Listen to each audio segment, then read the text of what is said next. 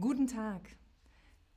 Mein Name ist Alex. Guten Tag, sehr geehrte Damen und Herren. Willkommen zum Chatterbug Journal, zum Chatterbug Journal, wo es heute um die Nachrichten geht. Die Nachrichten. Nachrichten sind Mitteilungen von neuesten aktuellen Ereignissen oder Zuständen von oft besonderer Wichtigkeit. Das sind die Nachrichten. Schaust du Nachrichten? Das würde mich interessieren. Schaust du Nachrichten? Ja, immer? Manchmal? Nie. Nein. Es würde mich interessieren, ob du Nachrichten schaust, denn heute dreht sich alles um die Nachrichten im Chatterbug Journal. Im Chatterbug Journal die Nachrichten. Oh, die meisten sagen manchmal, das freut mich zu hören, das freut mich sehr zu hören. Wir schauen uns einmal an, wie die Deutschen über die Nachrichten denken. Denn 88 Prozent der Deutschen sagen, dass Fernsehnachrichten, Fernsehnachrichten die wichtigste Informationsquelle für sie sind. 88 Prozent. Das sind wirklich viele Deutschen. Und wir schauen uns einmal an, was denn die vier beliebtesten Nachrichtensender in Deutschland sind. Die Nummer eins ist die Tagesschau. 71 Prozent der Befragten gaben sie als beste Sendung an. Und es ist ein öffentlicher Sender, da reden wir gleich mehr drüber. Die Nummer zwei sind die ZDF-Nachrichten, ebenfalls ein öffentlicher Sender. Die Nummer drei sind die RTL-Nachrichten, ein privater Sender. Und die Nummer vier sind die Sat1-Nachrichten. Und das ist ebenfalls ein privater Fernsehsender. Haben Sie einen guten Überblick schon mal, was die Deutschen am meisten schauen? Und jetzt fragen wir uns natürlich, was ist der Unterschied zwischen öffentlich-rechtlichen und privaten Sendern? Der Unterschied zwischen öffentlich-rechtlichen und privaten Sendern. Also, die öffentlich-rechtlichen Sender sollen in ihren Angeboten und Programmen einen ausführlichen Überblick über das internationale, europäische, nationale und regionale Geschehen in allen wichtigen Lebensbereichen geben. Dabei sollen sie objektiv und unparteilich Bericht erstatten. Das sind die öffentlich-rechtlichen Sender. Was gehört zu den Aufgaben eines öffentlich-rechtlichen Senders? Was gehört zu den Aufgaben? Ich habe es gerade erklärt, aber es sind ganz viele neue Informationen. Mal schauen, was ihr alles schon mitbekommen habt. Mal schauen. Und natürlich Halle, Hallo an alle, an euch in den Chat.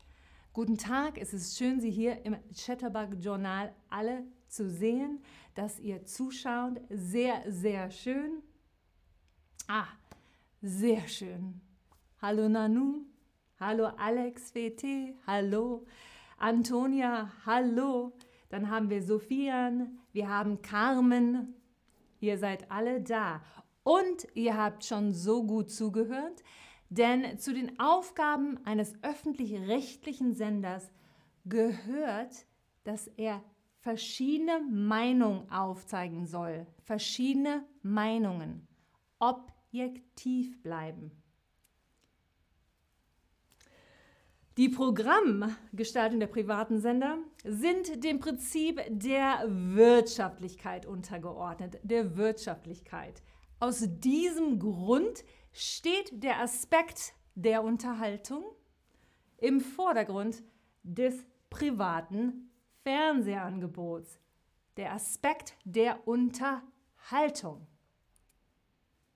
Also, was ist bei privaten Sendern anders? Was ist bei privaten Sendern anders? Hm, was ist da wohl anders? Ich frage mich, ich habe das Gefühl, ihr wisst es, ihr wisst es. Genau, ihr Programm soll Geld machen und unterhalten. Es soll unterhaltsam sein. Genau. Es gibt natürlich weitere Unterschiede.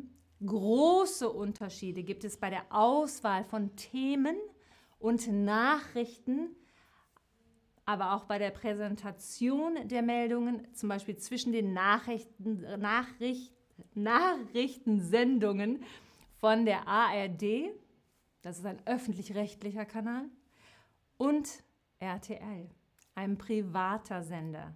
Es gibt große, große Unterschiede zwischen den Themen, von denen berichtet wird, und der Präsentation.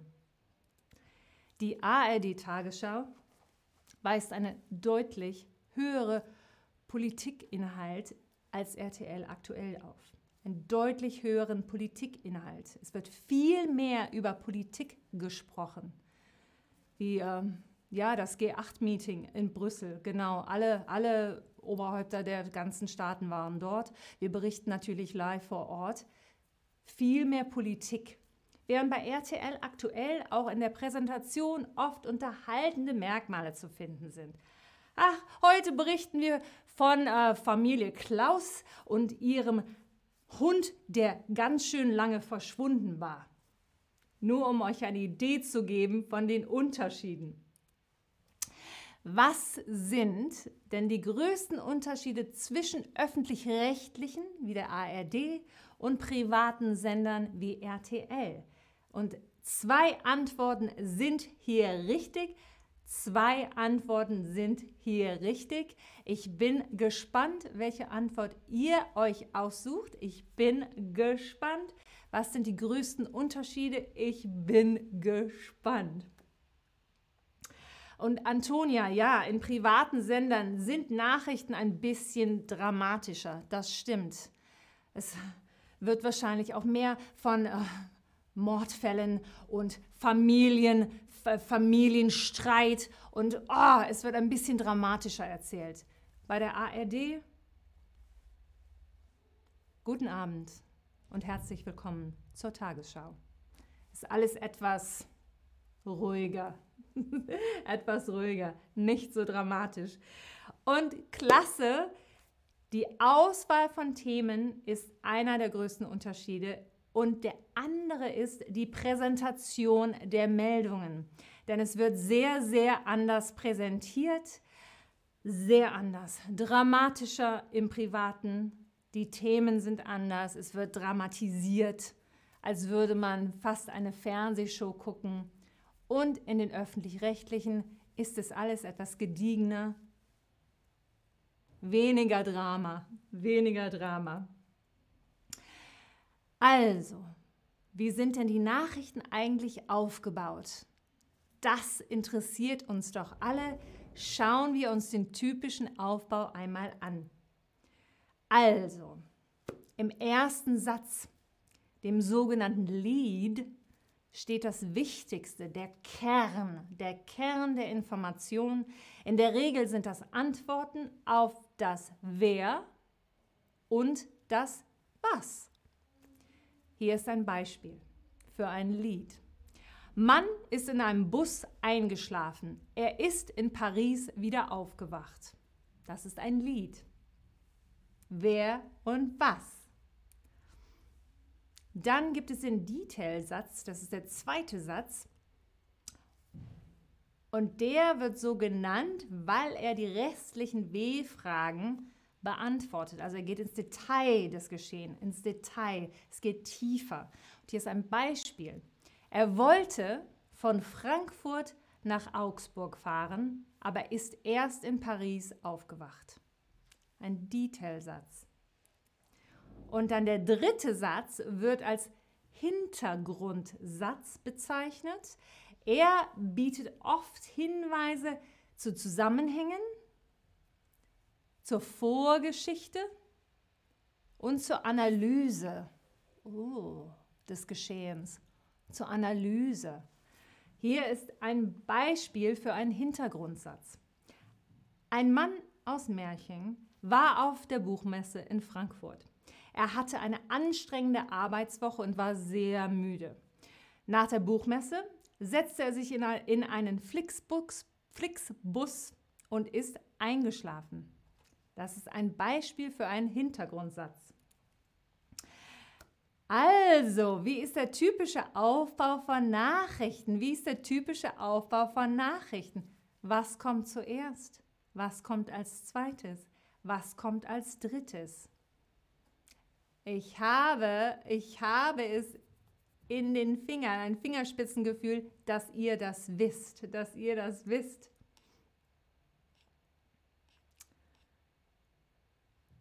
Okay, ich schaue mal, dass ich auch nichts verpasse.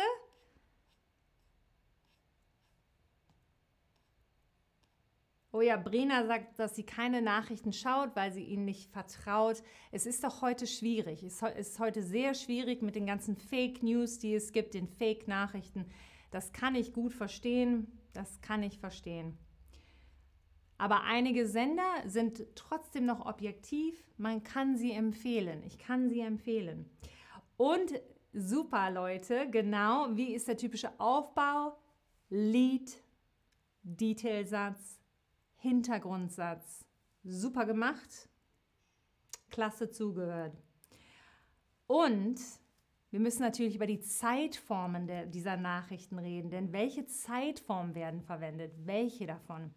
Wenn die Nachricht noch aktuell ist, noch aktuell, steht der erste Satz im Präsens, im Präsens. Falls das Ereignis aber bereits abgeschlossen ist, es ist abgeschlossen, kommt das Perfekt zum Einsatz. Und wird Zukünftiges angekündigt oder über etwas spekuliert, etwas spekuliert, benutzt man das Futur. Sollen wir es nochmal angucken? Also, wenn die Nachricht noch aktuell ist, dann benutzen wir das Präsens. Wenn das Ereignis aber bereits abgeschlossen ist, das Perfekt. Und wenn wir etwas ankündigen oder spekulieren, äh, dann benutzen wir das Futur. Also, als Quiz schauen wir uns heute einige Beispielmeldungen an und ihr könnt anhand der Zeitform sehen, ob das Ereignis noch aktuell ist, schon passiert ist oder vorausgesagt wird. Wir machen das Quiz heute ein bisschen anders. Also, Bauern sorgen sich wegen Trockenheit. Das ist die, das ist die Meldung. Ist das noch aktuell? Ist es schon passiert oder wird es vorausgesagt? Hm. Asaliem, du fragst etwas spekuliert. Wenn man nicht genau weiß, was passiert ist oder was passieren wird. Man spekuliert. Man denkt, ah, es könnte sein, hm, es könnte das passieren, weil ich diese Informationen habe.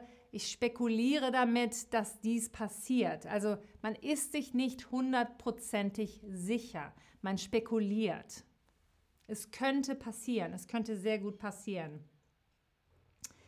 Und dann hatten wir auch noch, oh, es wird auch, oh, es wird auch gelesen. Es wird natürlich auf den Webseiten der Nachrichtensender gelesen. Der, genau. Ah, Antonia, super genau, noch leichter erklärt. Du denkst darüber, über etwas, das in der Zukunft passieren könnte. Genau, du spekulierst über die Zukunft. Super gemacht mit der ersten Nachricht. Das Ereignis ist aktuell. Denn Bauern sorgen sich, sorgen, das Präsens, genau. Hier ist die nächste. Eilmeldung.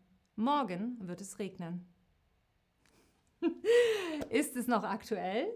Ist es schon passiert? Oder wird es vorausgesagt? Welche der drei ist es? Welche der drei Formen ist es? Ich bin gespannt, ich bin gespannt. Und Halid, genau, Antonia, du bist die Beste, das kann ich nur unterstreichen. Super, lieben Dank fürs Helfen. Super. Das wird vorausgesagt, genau richtig. Morgen wird es regnen. Morgen wird. Wir benutzen das Futur. Super gemacht. Dann haben wir diese Nachricht. Ein Koch der Hochschule Bonn hat gestern eine Bohnensuppe versalzen. Was meint ihr? Was meint ihr? Ist es aktuell? Ist es schon passiert? Oder wird es vorausgesagt? Ist es aktuell? Ist es schon passiert? Oder wird es vorausgesagt? Präsens, Perfekt oder Futur? Ihr seid klasse. Genau, das ist schon passiert denn er hat gestern eine Bohnensuppe versalzen. Sehr, sehr gut. Wir sind schon am Ende unserer Nachrichten. Ich kann es kaum glauben. Ich hoffe, ihr hattet einen kleinen Einblick in die Welt der deutschsprachigen Nachrichten. Und wenn ihr bis jetzt noch keine Nachrichten geschaut habt, könnt ihr ja mal reinschauen, denn ich würde sagen, es lohnt sich auf jeden Fall. Auf Wiedersehen, bis zum nächsten Mal.